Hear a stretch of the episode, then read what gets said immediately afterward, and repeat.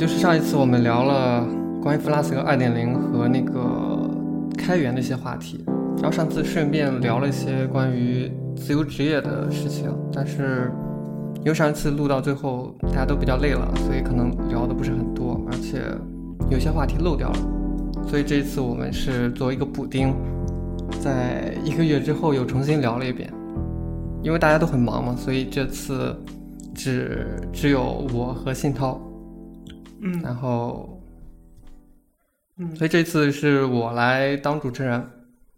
然后新涛可以跟大家打个招呼。嗯，大家好，我是新涛。对，其实这一期我也其实挺想聊的，因为我们嗯现在在新加坡这边远程工作了有呃两个多月了，两个多月，快将近三个月了。因为这边的疫情一直就是没有恢复到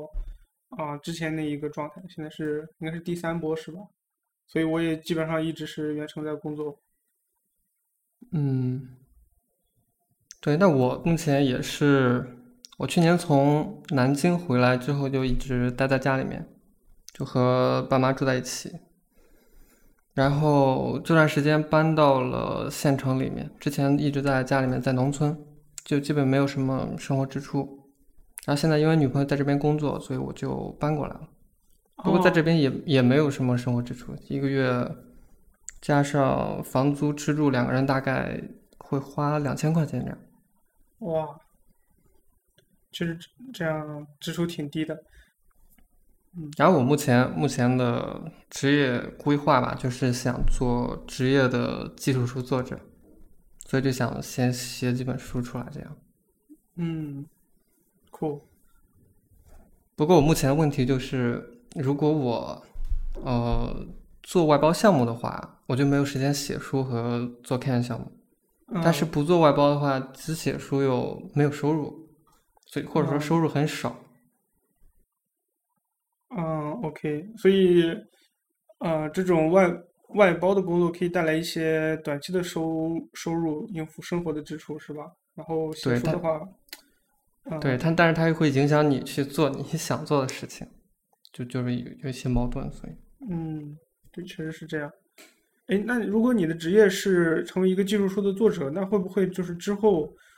呃，就是我不了解写技术书这一块收入怎么样？如果就是后面比如说你做个五年、十年，做的在这边啊、写了很多书，做的比较好了，收入还会这么低吗？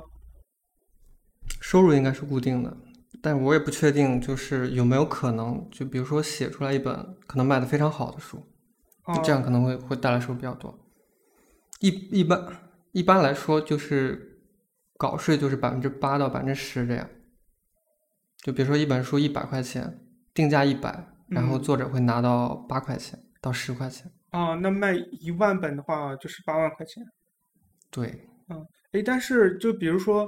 你假如说每年写一本的话，那到你第十年你会有十本书，这十本书是一直在盈利的，是吧？就对，但但是，嗯，一本书它肯定是有一个价格，就是利润浮动的。就刚刚出版可能会卖的比较多，但是后面可能就越来越少。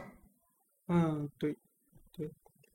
因为就我这第一本书的情况来看，比如说，嗯，一八年初吧，那一九一九年可能是卖的比较多的，然后到今年可能就会越来越低。今年大嗯概是拿到了一万块钱的稿费。嗯，对，好像内容行业都会都会有点像这样，像游戏啊、书啊这种。嗯，嗯，OK，所以，所以我们是可以先，比如说看一下自由职业有哪些好处和坏处。嗯应该是好处就不用多介绍了，好处当然是很自由，你想做什么就做什么，然后你不想做什么就可以什么都不做，你也不用关心今天是星期几，嗯而且你可以有很多的时间来做自己想做的事情，可能能做出来一些很有意思的东西。嗯，哎，这样可能会有一些问题吧？就比如说，哦，如果你不知道今天星期几，你会不会就是工作有一段嗯休息的情况？会不会就一直在工作，会有那种精疲力尽的情况？对，这也这是我一会遇到的一个问题，就是你生活和工作的边界其实就基本上没有了，或者说很模糊。对对，我们也这样，就是我们嗯、远程工作以来，我们公司不是有那个嗯、全体的大会嘛，然后有人就嗯。就提问说啊、就是在家自从在家工作之后，感都感觉就是工作的时间是一个 endless，就基本上嗯。没什么课在工作，就是对会有这样的问题。对，有时候我就比如说跟家人相处的时候，经常就会处于一种心不在焉的游离状态，就是因为啊、因为你你可能没有一个上下上下班的这样一个时间概念，你晚上可能也在工作，然后星期天也在工作，对对就是很容易这样。对，我有时候也会这样。我有时候就之前也不是远程工作，但是有时候跟我老婆在一块儿的时候，就会想一些嗯这种事情，就会被批评。或者可以你借助家人的监督，然后根据他们的上下班时间来做对应的调整也可以。嗯，哎，那会不会有一种有那种情况，就是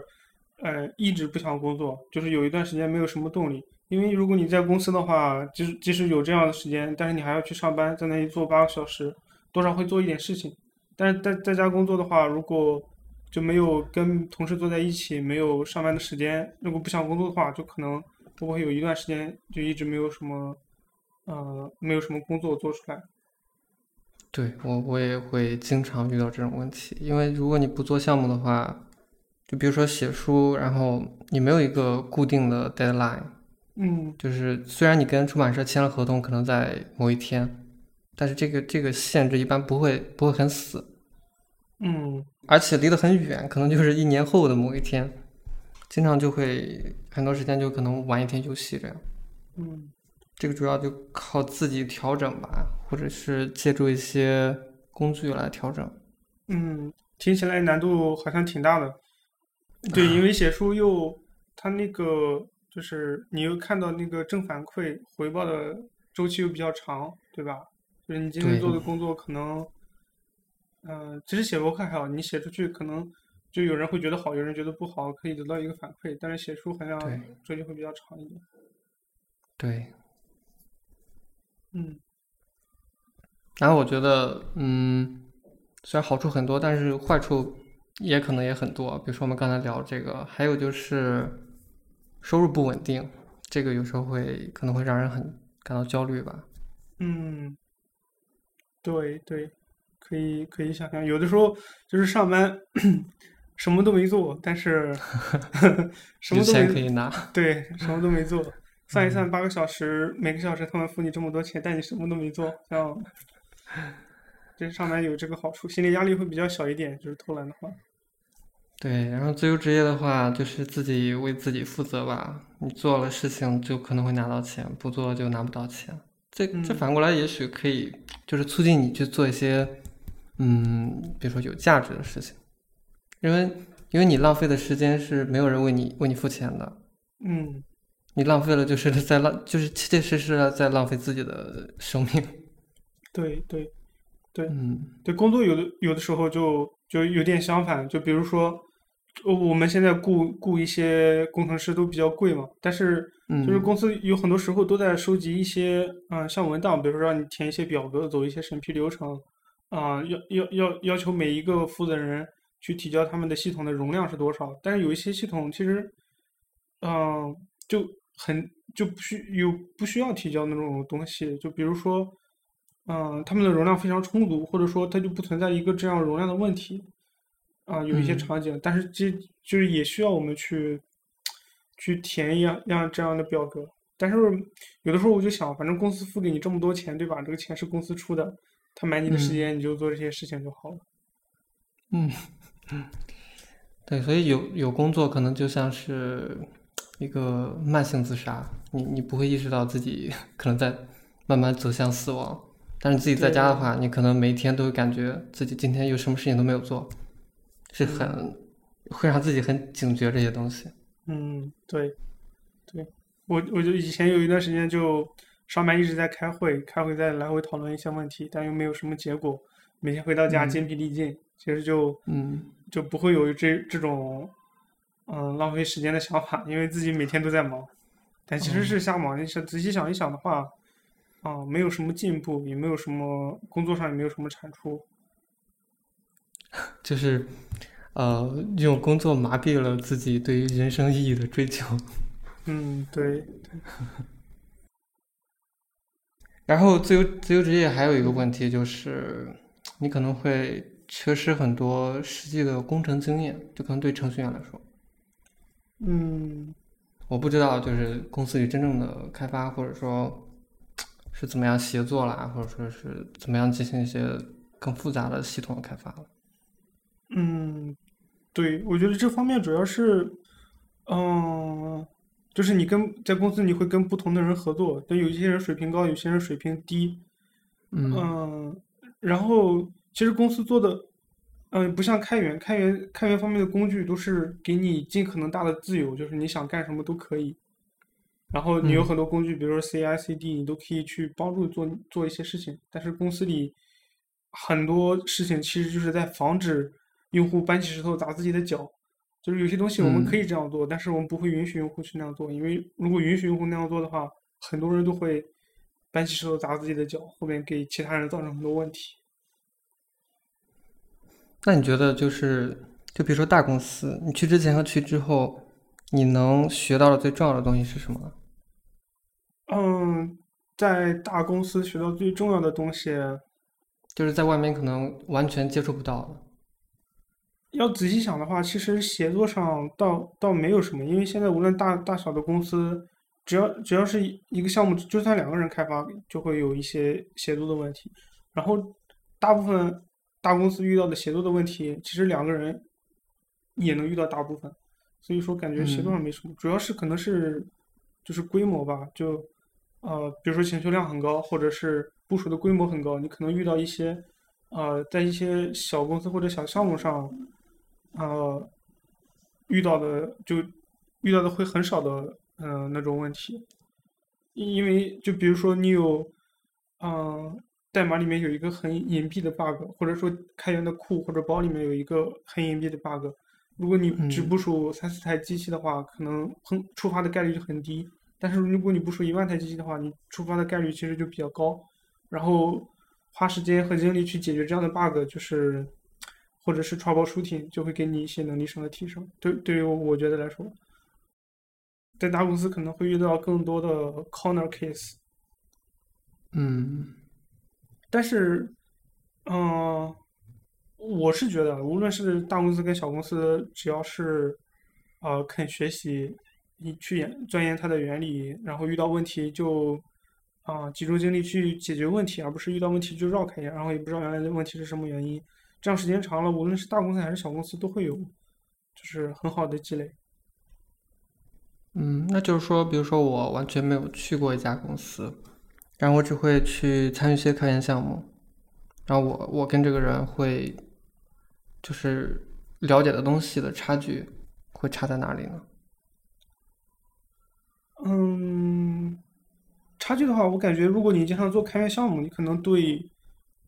就是在开开源的上面做事的一些方式会，其实跟大公司稍微有一些不一样。呃，就比如说开源开源的话，你提交一个 pull request，你把你做的事情都写清楚，然后别人有问题会来问你，然后你告诉他的问题，最后把这个给 merge 进去。但是在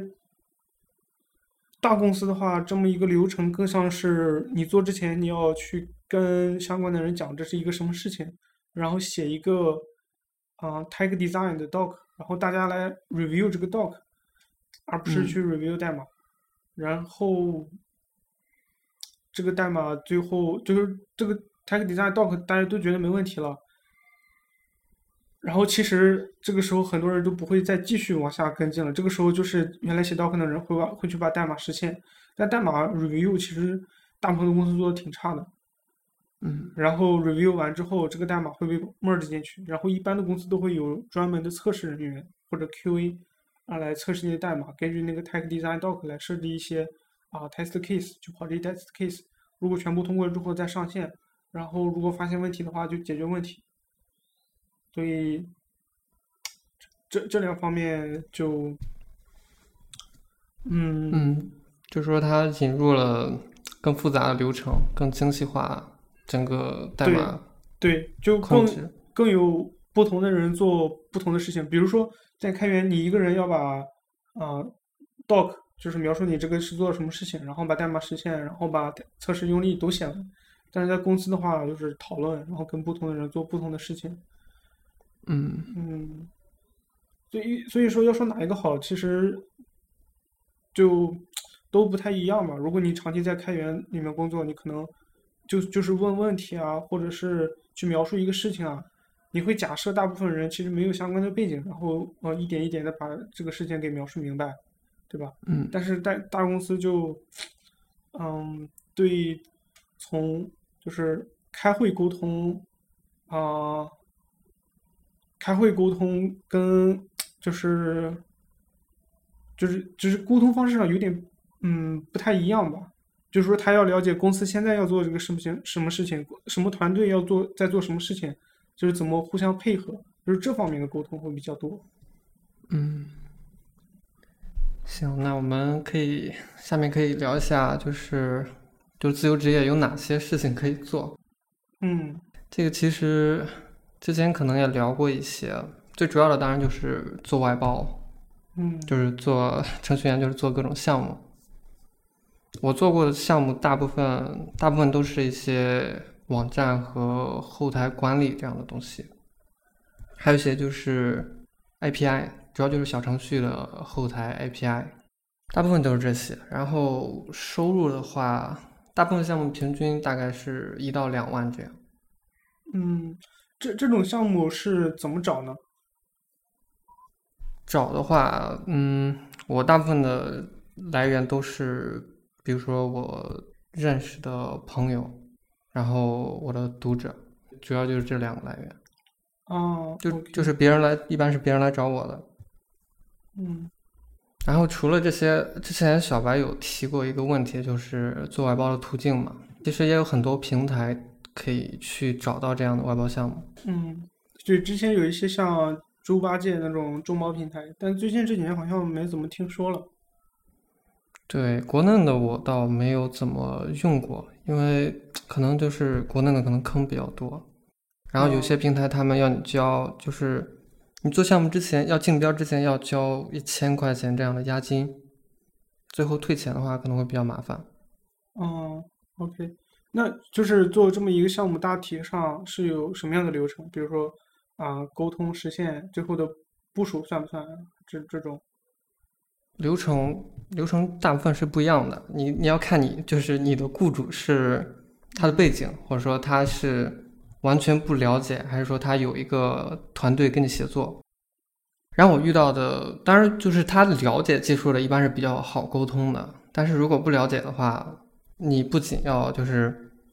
他他甚至他不会有一个什么，比如说什么原型图啦、需求文档啦，这些都需要你自己去根据他的描述，然后推测出来一个需求需求列表，然后跟他哦确认这些东西。对，就是相当于需求分析也需要你来做。对，就是需求分析，包括你，然后给他可能画一些简单的原型，然后写代码，最后部署，然后这所有东西可能就是你一个人在做。嗯，那那服务器是你来买，然后最后他来给你钱。服务器都是一般都是对方买，因为他可能不太信不会信任，就交到你的手上，哦，他会买，然后给你一个，比如说什么阿里云的子账号了，然后你可以登进去，有有一定的权限。哦，这样。对，但是其实做外包，感觉就我做过的一些来看，其实是大部分都是一些很痛苦的体验。嗯，感觉有一些很痛苦的嗯工作，比如说那个需求的分析啊什么的。对，然后就是因为你跟他就是沟通上，如果对方不是程序员的话，沟通上会有很多分歧，然后他会，而且会频繁的提出一些变动。嗯，会有一些呃，他觉得很简单，但实际实现起来比较复杂的事情，是吧？对，然后你可能觉得要加这个东西要加钱，但是他可能觉得随便改一下就可以。嗯，对，那这样的话就没没大有办法合作。对，然后最最好做的就是对方是程序员，但是他可能就是只了解一些，比如说他会 Flask，然后他可能需要做一些比较复杂的功能，他可能会交给你来做这样。嗯，哎，那后续就是一般是怎么算交付了？比如说，嗯、部署完了就算了吗？还是说这个东西还是要后面维护一段时间？嗯，会维护一段时间，就有什么问题可以帮他处理这样。嗯。但是我发现，就是做外包基本上就是一个，就是失败率很高，你可能会遇到就是一些糟糕的糟糕的雇主，然后可能中途就会有些变故，比如他就是跟你沟通上出了问题，他觉得你做的不好或者怎么样，嗯对，可能就这这这个就是一个完全碰运气的东西吧。嗯然后说到那个做外包的平台，还有就是国外的平台可能相对比较靠谱。嗯呃，什么有一个 Up Upwork，Upwork 就是一个比较大的外包平台。哦，好像听说过。它主要的问题就是它审核很麻烦，就是你你注册了账号以后要需要填你的个人介绍啦，这就是你的资料，然后会提交给他审核。通常这个过程需要花很久很久。哦而且，尤其是对于比较一些比较热门的分类，就是人员饱和可能非常严重，就比如说翻译，还有 Web 开发，这两种就是一般是很难通过审核的。它它审核是需要什么东西啊？需要你有什么证书，还是资质，还是怎么着？对，他就看你的资质吧，因为这这两个分类就是一些热门分类里面的就是开发者都是非常多了，他们可能不需要有那么多的人去去进入这个 系统，因为没有那么多的单可以接。嗯，哎，国外好像还有一个平台叫 Fiverr 还是叫什么？我因为我经常看到一些嗯、呃 YouTuber 跟 UP 主在上面，就比如说花几块钱找人写一首歌，然后评价这首歌，做一些视频这种东西。哦，但是程序员可能比较多的还是在那个 Upwork。嗯，OK，在那个上面也都是一些啊、外国的雇主是吧？对，然后这个平台就是一般来说，新人进去会很难开始你的第一单。嗯它有些项目会要求你有过去的成功的接单经验，或者说要求你有百分之九十以上的好评率。嗯你接第一单其实很难，就比如说我到现在还没有接到第一单，哦而且它投标是需要花费花钱的，就是它有一个 connects 这个概念，就是每投一个标可能会需要花四个 connects，然后这些东西是需要花钱买的，一美元一点五美元能买十个。嗯，OK，但那上面发布项目的话也需要花钱吗？不知道自己发自己接行不行？自己在注册一个账号，这样的话给自己打开第一单。但他肯定会有相应的规则吧？如果发现了，肯定会封禁账号。嗯，对，所以我看了一下，我一共投过二十一个标，拿到了零次面试机会，零个工作，就一次都没有接到。而且甚至很多都是，大部分都是和 Flask 还有翻译还有 Web 开发相关的，嗯有一些就是非常价格非常低了，但是因为竞争人竞争人太多了，你很难接到那个项目。嗯而且这些平台的手续费一般都很高，它是会有一个阶梯的手续费，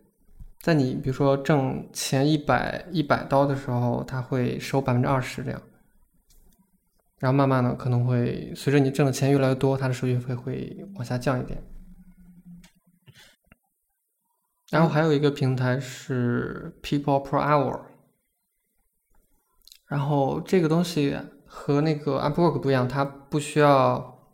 去审查，但是它需要花钱去认证。就是你创建了账号之后，需要花十几美元给他，然后去认证你。认证是干什么？他会面试嗯还是怎么样？不会面试，估计就是一个 入门的手续费这样。哦，然后我在这个上面投了十一个表，然后也是 一个都没有拿到那个最终的项目。嗯所以这些平台最后我试了一些，都没有接到一些有有效的项目。嗯，感觉在众包上挣到钱还是比较难。我之前好像也在大学的时候试过一些众包平台，也没有接到过。对，竞争的人太多了。然后除了做外包，还有一个就是可以做编程的咨询。唯一做了一个就是一个相当于编程培训吧，就是一对一的这一种，有点像家教这种。哦，就是在去年去年三月份的时候，有一个应该算是我的读者，他在他在南方开了一家米店，然后他想就是做一个小程序去卖这些米，然后这个小程序它是应该是 H H 五那种微信的什么程序，我也具体我也不太懂，但是就就是用 Flask 开发的。嗯然后就是开放它那个农场的监测数据，比如说录像啦、温湿度这些。然后他就他想自己来做，然后就但是想让我来就是指导他，就有什么问题可以随时帮他解决这种。嗯我就去试了一下，定的价格就是一天一个小时，然后一个月五千这样。嗯，哎，这个人很奇怪啊，就是这种事情听起来挺专业的，他为什么不找一个专业的人直接做呢？还要学自己学的多？嗯，就是他想学这个东西，可能就是想利用这个机会，然后就是你自己创业嘛，自己能如果能会控制你所要 做的东西，肯定会更好一点。嗯他一共在我这儿学了两个月这样，因为中间有有很长一段时间，他就把钱给我以后，他就消失了，也不知道他去做什么了。然后过了很长一段时间，又又继续开始做这个东西。后来做了到第三期的时候，他把钱转给我之后，大概就消失了两个月。然后后来我就想，因为做做这个，其实我我倒没有什么压力，但是也比较花费精力吧，因为你需要他会提一些问题，你需要提前给他考虑怎么去给他讲解这些东西会比较好。嗯但是遇到的问题，其实辅导一个新手，如果他自己自己去看书，自己去解决问题的话，这样其实可能会更快一点，就嗯学到学到的东西更多，而且理解的更深刻。但如果靠另一个人他实时的跟你讲的话，他会遇到太多就是未知的概念，嗯，你不可能每一个细节都给它展开，所以最后我感觉就是其实效率并不高。然后，而且我也我也想就是 更加专注的做自己自己写出来这些事情。后来我就第三期就把钱退给他了，然后就没有再继续下去。嗯，我好奇后来这个人就是把这个小程序做做出来了吗？做出来了，其实他已经做到可以用的程度，因为他这个东西也并不很复杂，就是因为他可能接入了他那边的一些监控啊，或者说一些温度监测的一些设备，只主要就是一个用户注册，嗯，然后开放这些数据，并不嗯复杂。那还挺厉害的。嗯，还有一个我做过的，除了写书就是写文章。我嗯这也是我第一次写文章挣到钱，就是给一个国外的云厂商写他们的，可以说是软文吧，是发在他们自己博客上的教程文章。啊，哎，这种好像确实好多那个做 VPS 的都会有，像 DigitalOcean 跟 Linode 的这种，他们嗯他们都有那种啊，你你来对你来写文章，我给你钱那种计划。因为你搜很多像 Nginx 安装啊、马斯克安装都会搜到这些 VPS 的博客，其实都是他们花钱找人写的。对，然后质量其实也还可以吧。嗯然后我写的那个叫推流，就是一个实时通讯提供商，有点像国内的声网这种。嗯然后每篇文章可以拿到三千块钱，这样就是五百美元。哦，那还挺高的。对，但是问题就是你不确定写一篇文章需要投入多少时间。哎，这个不就这既然是软文的话，不是应该挺好写的？就也不需要就是你研究什么很花很多时间去研究一个透一个技术，写一篇博客那种。但是他会就是他会跟你商量一个议题一个主题，比如说他要你写一个，就用他的技术写一个那个演讲软件，嗯就比如说用 Web R P R T C 去获取你的视频流，然后嗯显示你的电脑桌面和你的摄像那个摄像头的界面数据。你需要去把这个东西做出来，然后要写程序，基于这个程序来写这这样一篇文章。哦，那就挺复杂的。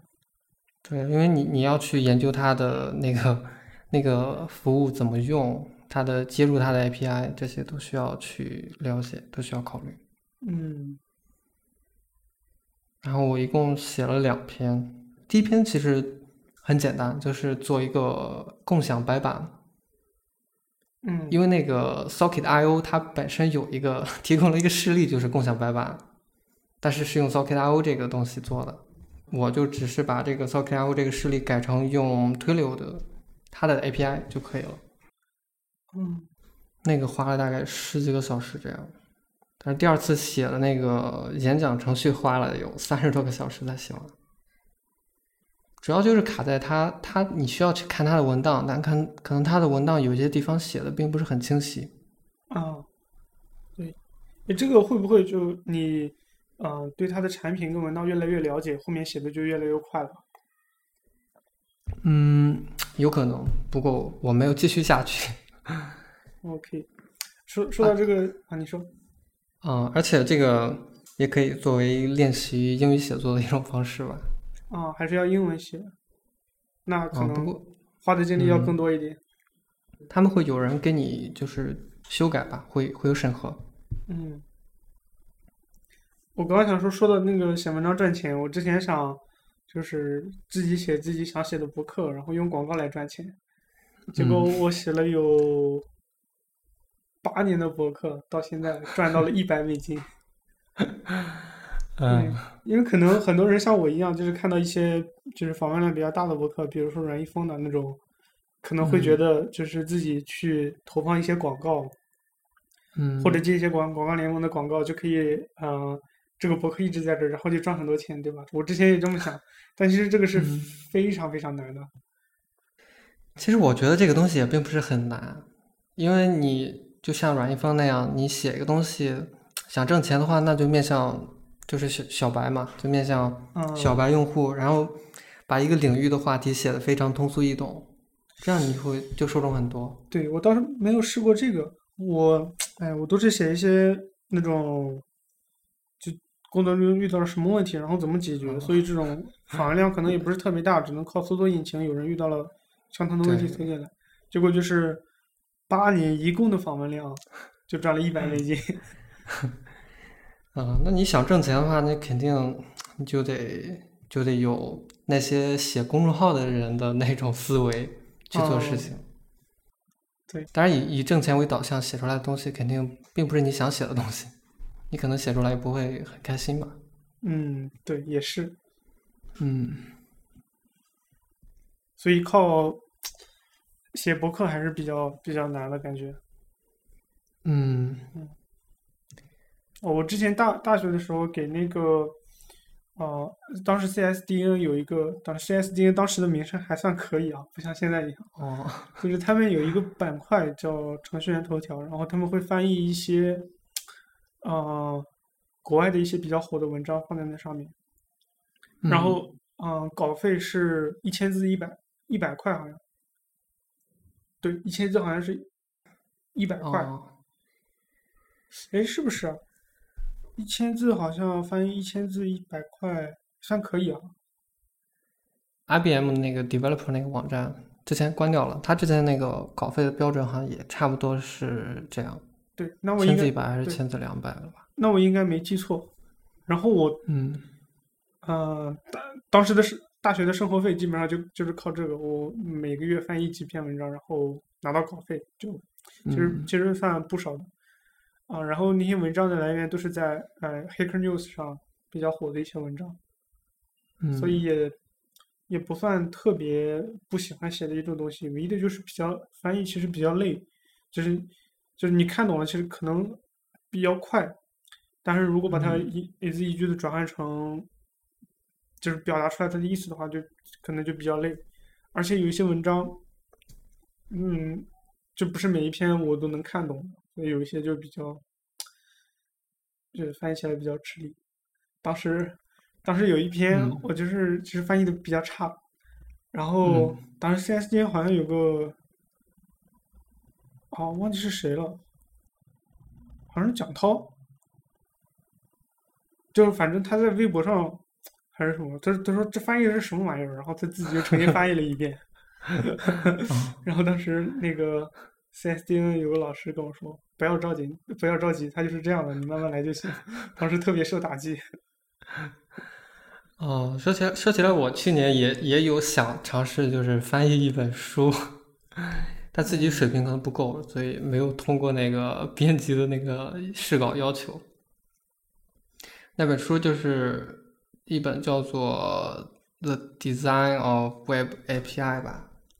就是一本关于 Web API 设计的本书。嗯，听听起来挺好的。对，我买了那本书，然后看了一下，感觉挺不错的。不过那本书我买了，我买的是实体版，我忘记在哪买的了，看一下。哦，在那个中文应该叫曼宁，曼宁的那、那个书，在他网站上买的，他们有实体的，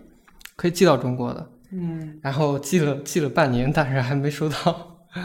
然后我就跟他们说了一下，然后他们又给我寄了一本，然后还是没有寄到，寄了两次。然后我就跟他们说，要不我你看我能不能自己就是用你们的那个 PDF 打印一下，因为我同时买了那个纸质版和那个 PDF，他们说可以，然后我就自己打打了一本出来，嗯，然后当时就想翻译这本书了。嗯，中国这个挺方便的，淘宝很多店都可以，你把 PDF 给他们，他们给你把书打出来。对，而且很便宜。嗯，对，哦，说起来，我之前也想翻译一本书，叫《Two Scoops of Jungle》，那本是 Jungle 的教程，就那本书感觉写的还挺好的。但嗯，是但是当时联系他，他们给我的回复是，啊、已经好像有那个，嗯、邮电出版社在在在翻译了，虽然到现在还没有，哦。我我忘记了，好像是那个，看一下现在，但是翻译翻译书这个事儿，其实是挣不了多少钱，嗯它比比写书的稿费还要低很多。嗯，哎，这本书好像还没有中国的出版，嗯，嗯，它它比它比就是写原本的书的话，收入会差多少？翻译的话一般好像都是就一次性稿费。哦，我估计一本书，对，一本书大概可能会只会拿到五千到一万块钱这样。人民币。对，哇，那这个太少了。如果五千按照千字一百的话，哦、这就相当于翻译了五万字才。对，啊，应该可以，也可以选择就是根据卖的本数来拿嗯拿稿税那种，但是也不会很多。嗯，所以是所以说现在国国内的翻译书的质量都都这么差了。对，因为因为收入太低了，嗯，很多人翻译可能只是就是有别的用途吧，比如说评职称啦，这么这么低的工资就不会有不会有很多，呃，很多就是技术又好、英语又好的人去干这个事，因为他们可以拿时间去干别的事情。你翻翻译一本书要花多长时间？嗯，对，嗯，相对来说，在国内可能就是相对于写技术书和翻译来说比较挣钱的，就是做那个视频课程，嗯就比如说什么慕课网啦、极客时间啦这些东西。对，极客时间感觉这个东西应该挺挣钱的，因为经常看到有人在朋友圈发这个分享啊什么的。对，之前这些平台来找我谈的时候，他们一般就是说分成大概是百分之四十到百分之五十，嗯就是比如说一个课程卖一百，你可以拿到四十到五十这样。嗯，这还这还是挺多的。只要卖对一百份的话，就是四五千块钱。它相它相对于有是写书的五倍这样，四五倍。所以应该来说，如果他们一一个课程如果卖的好，估计能挣到几十万这样。哦，怪不得，怪不得有那么多人去做那种视频课程。但其实我我不太喜欢做这种东西，嗯一来就是，嗯，你做这个视频，你你做完之后就相当于就固定了，你你改不了了。啊然啊，后你你你对你录下去了，那些东西很难去修正什么的。对，还有就是，你做了这种视频，就相当于你跟这个平台就绑定到了一起。一个一个平台的它的声誉可能就会影响到你，嗯而且而且我我很不喜欢，就是他们会会会都会有一张穿着西装抱着肩的照片，然后被到处转发来转发去，对，然后上面还会上面写着什么 title 是吧？什么什么公司 P 对级，什么什么东西？对对他们营销的意味太重了。是的，而且如果他们手段很低劣的话，比如说像就跟拼多多差不多似的，到处转发了，又砍价了，又这些东西，我我会觉得很很很没有意思。哦，对对对，嗯，对，我会觉得很很没有格调。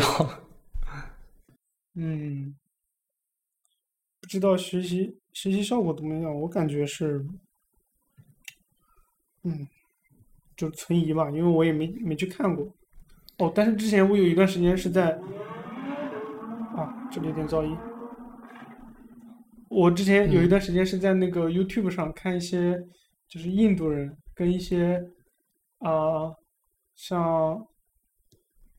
我靠，那个那个公司收购了 Nginx 那家公司叫什么来？做一个正向代理硬件的公司。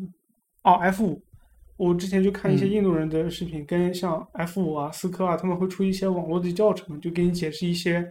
啊 switch switch 跟 router 什么区别啊这种概念，一个视频大概四五分钟。看这视频感觉还挺有意思的。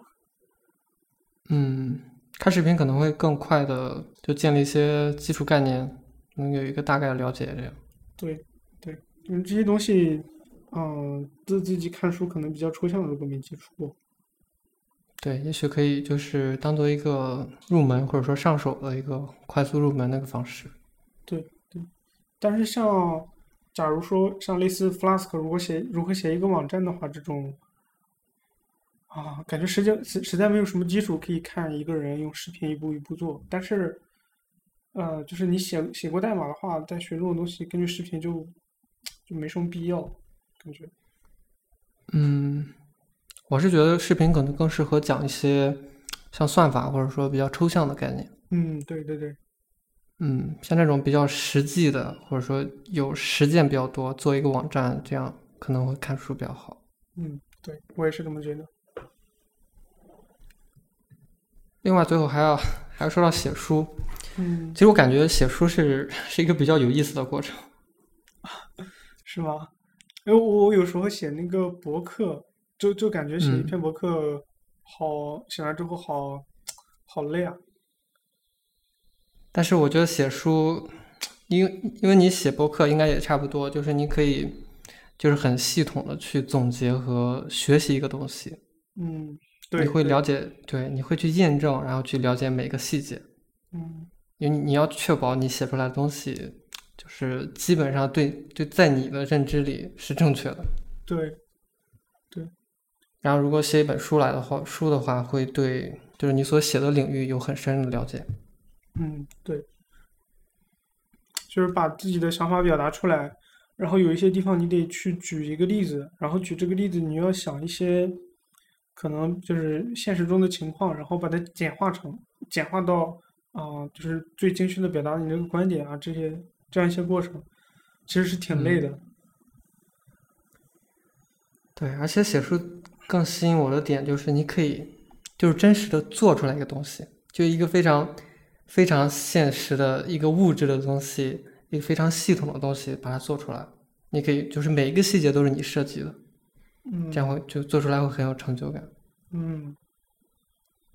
我估计就像是可能拍了一部电影这样的感觉。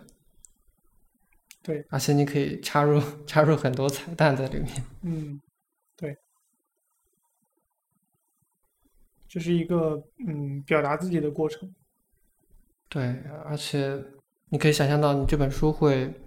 会被很多人去拿到去阅读。你可以就是切实的去改变一些一些一些东西，让别人学到东西。嗯然后基本上聊完了，我基本上我能做过的和想象到的一些自由职业的互动。嗯你有什么要补充的吗？嗯，我想一想，你有试过去就是嗯住在不同的地方，然后做这种远程的工作吗？感觉很多人对自自由职业都有这样的幻想，就是啊，我可以有的时候在这边工作，有的时候去另一个自己喜欢的城市工作，这样。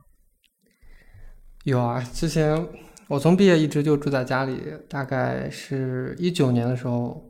我去了一趟南京，嗯然后本来是打算去找工作的，但是 因为各种原因，就是最后也没有去找工作，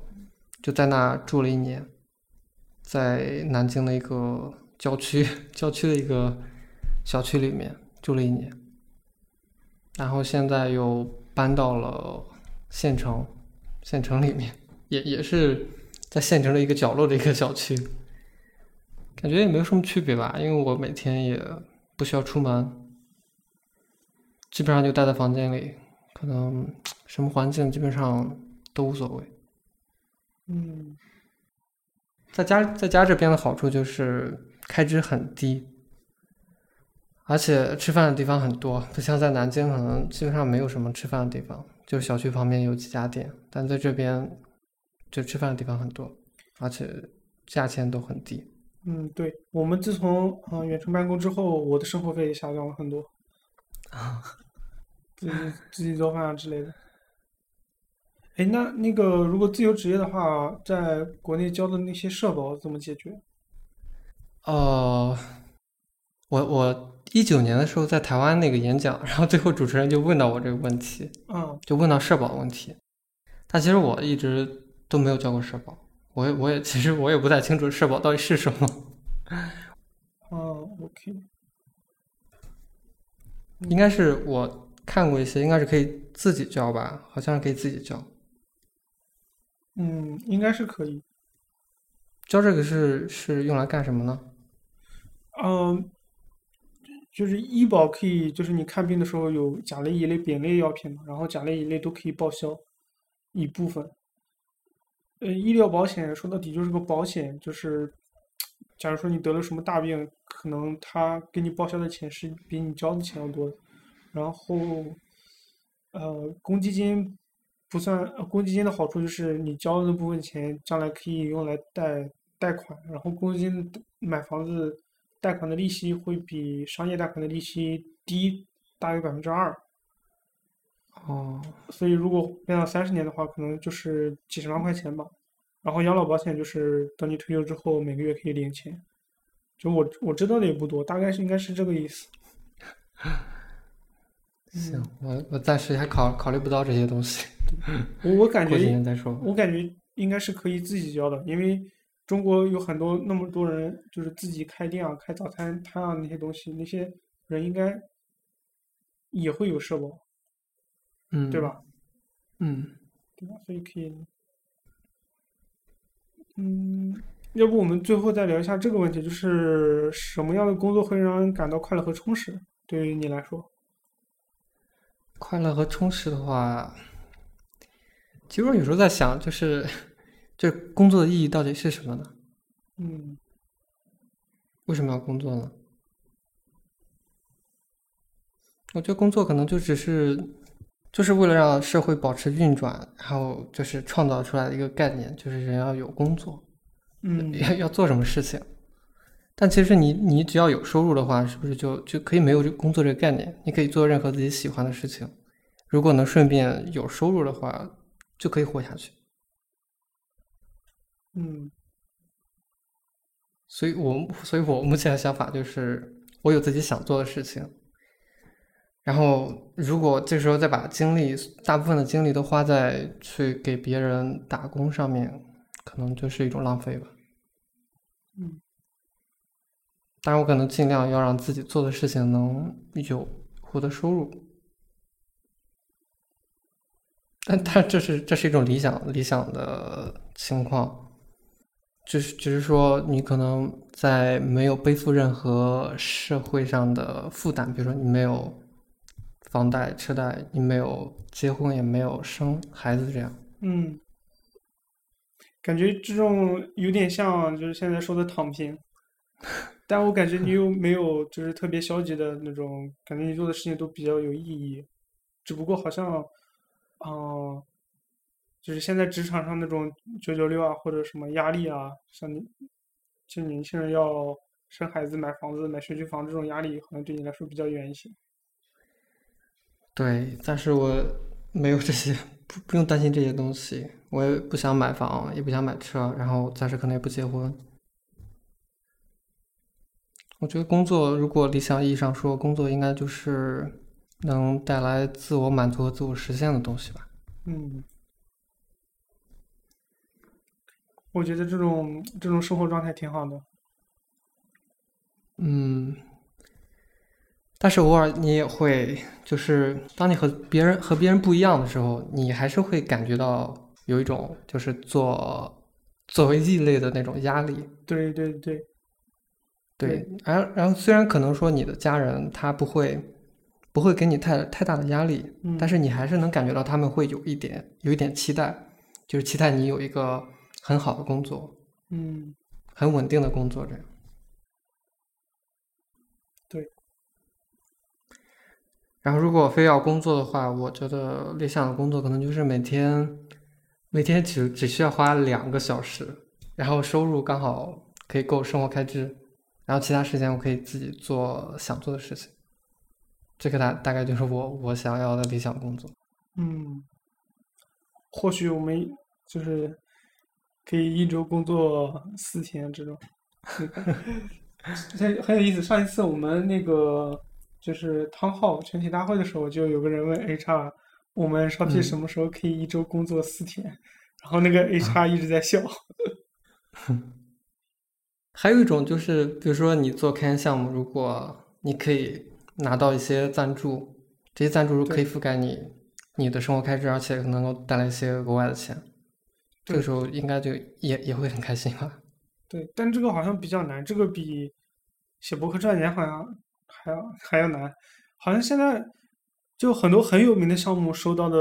那个赞助也是非常非常少。对，可能你需要你的项目用的人比较多。嗯，对，但 感觉这条路无论现现在对无论国内还是国外来说都比较难。嗯，对，而且你的你你开发的项目不能是非常非常基础的工具，也不能是非常边缘化的，就是可能就是偶尔用一下的工具，必须是比如说高频使用的，一般来说就是 Web 框架，这种可能会拿到赞助比较多。对，对，Django 的赞助就是 Django 有个页面，不是每年的那个中呃筹钱的目标好像也都没有达到，感觉。嗯，嗯，还是比较难的。而且，啊、就现在开源的时候，就是有一些问题，别人给你提的数，就不是有人就经常 I decide I 嗯 decide I don't care，然后就把它关了。但是如果你收了别人的钱的话，好像这么做就有点不妥了。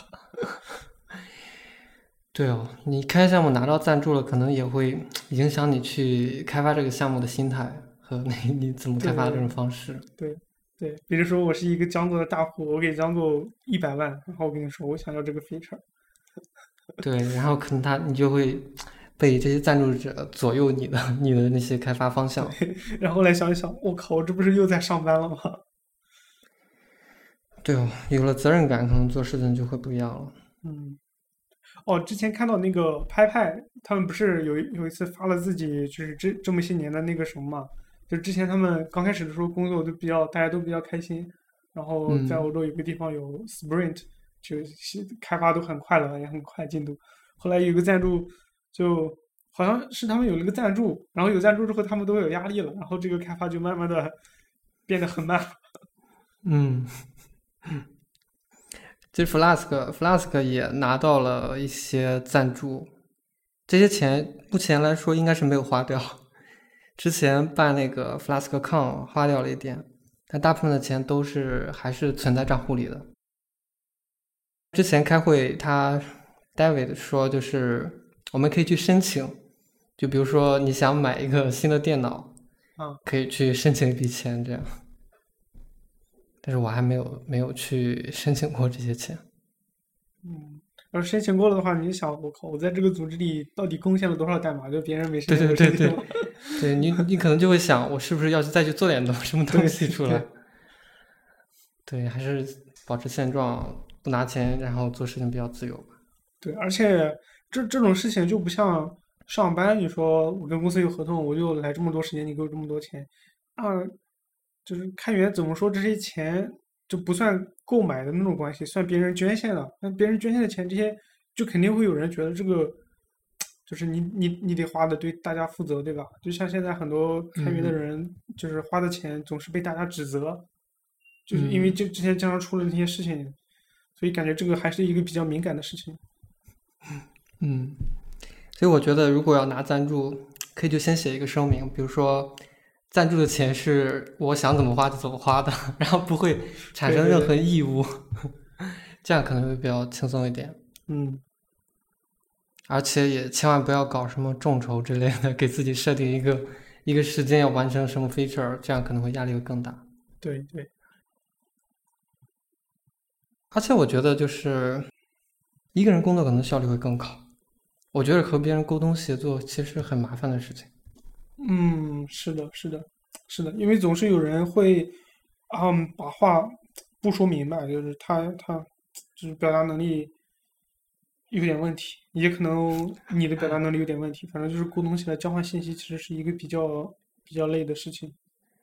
对，而且很多事情，如果你做的事情需要去别人去推动，这样就会，嗯，就一件事情就很久才能完成。对对对，是的，这个可以补充一下之前我们聊的在大公司的问题，就是啊，你的工作跟别人的工作一般都是相互依赖的，就是你要做一件事情，基本上需要啊，比如需要平台的支持，需要每个组件的支持，然后需要业务方去适配你，然后你需要去推动。但是在开源，你不，你开发一个组件做开源可能就不需要这样的事情，但是在公司里这样的事情会非常非常多，然后你就要需要一些啊沟通能力，就是巧妙的方式说服别人。或者去说服你的老板，他的老板，或者是让别人说服你，这种事情就比较多。对，那之前之前去年哦，前年前年参与组织拍抗拍抗 China，我就有很深的这种体会。很多时候你做一个事情，如果你你当然你你已经有了分工的情况下，你就是让他去把他应该做的事情做好，然后你才能进行你的事情，然后这个时候可能就会很慢。然后很多时候你就会直接去自己把他要做的事情给做完，嗯，很多时候会会是会是这样的情况，然后到最后你会觉得自己一个人可能做是是会更快的，而且能做得更好，对对对，对，所以所以就导致自己最后做了很多的事情不该做的，然后你也做了，然后该别人做的你也做了，啊，对，哎，说说到这里，我感觉就是在。带一些在公司里带一些新人就会比较，就完全是这种情况，你知道吗？就是，就你可能带一个刚毕业的人，或者是还在学校的实习生，就你告诉他要做这种事情，然后要耐心的回答他的问题，啊，知道他怎么做是对的，然后花了两三个月的时间，然后你们把这个事情完成了，可能就是你做的话，真的只需要一个下午就就完成了，就会经常遇到这些事情。对，而且你得，你得 很用力的才能说服自己不要去管自己不该管的事情。因为嗯假如你是一个就是就就看哪儿都都不顺眼，都就想去处理的，这样去把它做得更好的话，你可能会最后导致自己就会很累，因为很很多事情不该你做的你都想去做。对对对，不光很累，假如说就是带人这样的话，可能你带的人就不会有什么成长。所嗯以，对我我我当时毕业的时候也是，好像也是这样，就是我就刚毕业嘛，做的事情可能都是错的，也很慢。但是如果别人全帮我干了，我可能一直就会那样，嗯，做做错的事情做的很慢。所以我会尽量选就是能自己做的，比如说写书啦、做演讲啦，这些你自己可以做的很好，然后每个细节你都可以自己去完善。嗯我比较喜欢做这样的事情。而且好像就比如说人类历史上就是一些呃艺术或者说文艺作品都是由个人完成的会会比较好一点，就一些非常优秀的作品可能都是由个人完成。嗯，对，人人一多的话，就要在每个方面每个方面去啊商量一些 trade off，然后做一些对，那种最后变成了一个妥协的产物。对。好，下面还有一个话题，这个我们是不是前面可能聊了一点，就是自己办公的氛围问题。对对，之前我们聊了一点，嗯嗯，其实这个话题可能更适合在家办公或者说远程远程工作的人来聊。嗯然后其实我可能没有太多这方面的问题，我其实挺喜欢一个人待着。嗯，然后如果平时有时间，可以就是和朋友出去玩，这些都可以。嗯，对，我我感觉这种氛围问题对我来说也不太大吧，因为在毕竟现在公司都是那种开放式的办公室，办公一嗯般都需要戴个降噪耳机，还是挺烦的，在家里嗯安安静一点，嗯，嗯然后如果喜欢热闹的话，那也那也可以去，比如说肯德基、麦当劳工作，火车站、汽车站这些都可以。对对但是现在好像还是有点危险的，对，而且大城市应该会有一些公共办公空间这些东西吧？嗯，对。对啊，而嗯而且我之前在一个商场还看到那种东西，就是一个特别小的房，就跟拍照片一样，就是那种嗯小格子，但是有人在里面办公的，哦，就可能那个那个小格子就提供了桌子、椅子，嗯，跟网络，然后跟一个比较隔音的环境，嗯，然后你你扫个码，你就可以在里面待，比如说四个小时，挺好的。对，可以，比如说在家实在没有效率的时候，在有人旁边有人的环境，可能会让你更更自制一点。嗯嗯，那呃，说到这，图书馆应该也不错。嗯，对，图书馆也挺好。那你自己在家工作有没有，比如说注意力，然后自制这方面的问题啊？啊，问题有，但是不算太大吧。就是我，啊，之前在公司，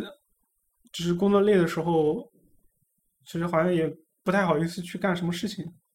可能嗯出去走走或者什么的。但在家里工作累了就玩会儿游戏，没人没人会知道。但是，呃，我一般就是会，就是保证工作时间是够的吧。一般晚上也会做一点事情，如果白天做的太少的话。然后如果因为我们经常要熬夜做做一些发布或者维护之类的事情，然后第二天我就会偷个懒，啊，所以动力还算可以吧，在家里。哎，那像这些就是这种在家工作或者说远程工作，他们会公司会对你的工作时长有什么要求吗？嗯，没有没有要求，全靠自觉。我也感觉，不知道这电脑上的有一些公司的杀毒软件跟那个，感觉他们应该不会监控你的工作时间吧？那不一定。之前之前在，就是也不知道这事情是真的假的。之前，啊、在阿里巴巴，就是说有人不来上班，老板是知道这个事情的，然后有一些啊工作比较久的人就说，如果你上班时间要出去的话，你留一个嗯。装了公司的那个软件的手机在公司里。哦，那我觉得可能有的公司会应该会有一些，比如说这些要求吧，比如说它可能更多是任务导向的，嗯就比如说你每天要完成哪些任务，嗯，对。啊，对于我们组的话，现在每天开嗯周会，大家会讲一讲自己在做什么事情。可能这样会有一点压力，就是如果你啥都没做，第二天可能没什么事情讲。哦，对，有时候我就会想，比如说这种远程工作，假如你一天一天在家里什么事情都没有做，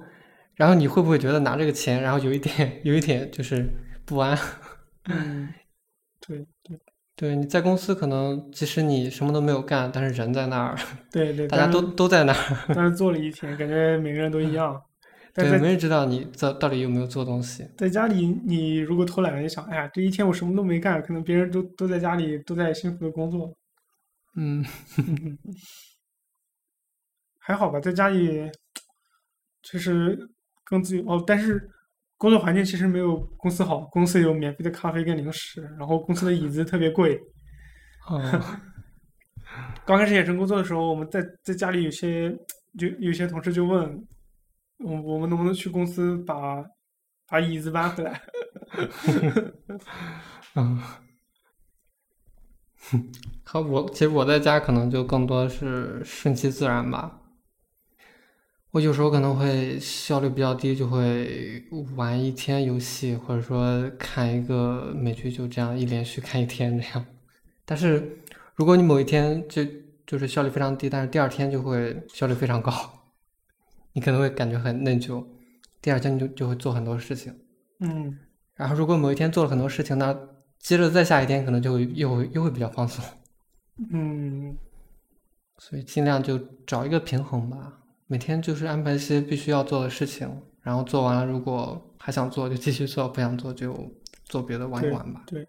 对，有的时候觉得就一件事情一直不想做，一直不想做，但其实只要只要开始做了，就比如说，啊、要重构一段代码，要怎么样，就是你开始开始往下敲了，就感觉就那时候发现好像也不是很难，就是自己没做之前把这个事情给夸大了。你只要做的话，一点一点做的话，总会给它做完的，就也没有嗯。自己想象的那么困难。OK，啊，行，我们今天的话题也差不多了吧？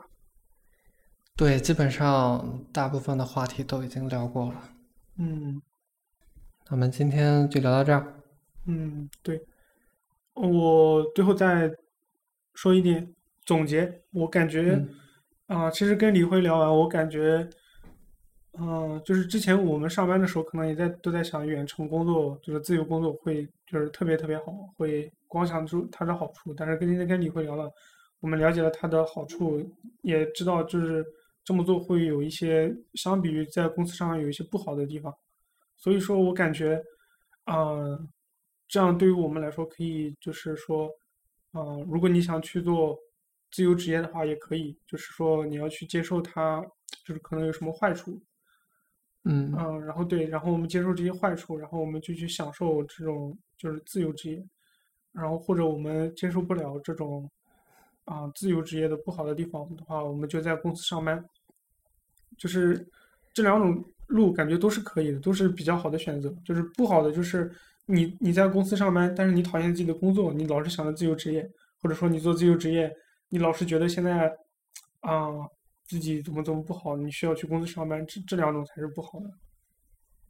对，反正就是小马过河，深浅自己来试吧。嗯，对，而且如果刚毕业或者是还没有毕业的话，可以就不用太早的去背负一些责任，比如说不用太早去成家、结婚、生小孩儿，那可以有很多的时间或者说机会去尝试一点不同的东西。嗯所以，嗯，祝大家都能找到自己让自己快乐的工作。嗯，好，那我们今天这一期就到这里，嗯，好感谢。大家的收听，再见。再见。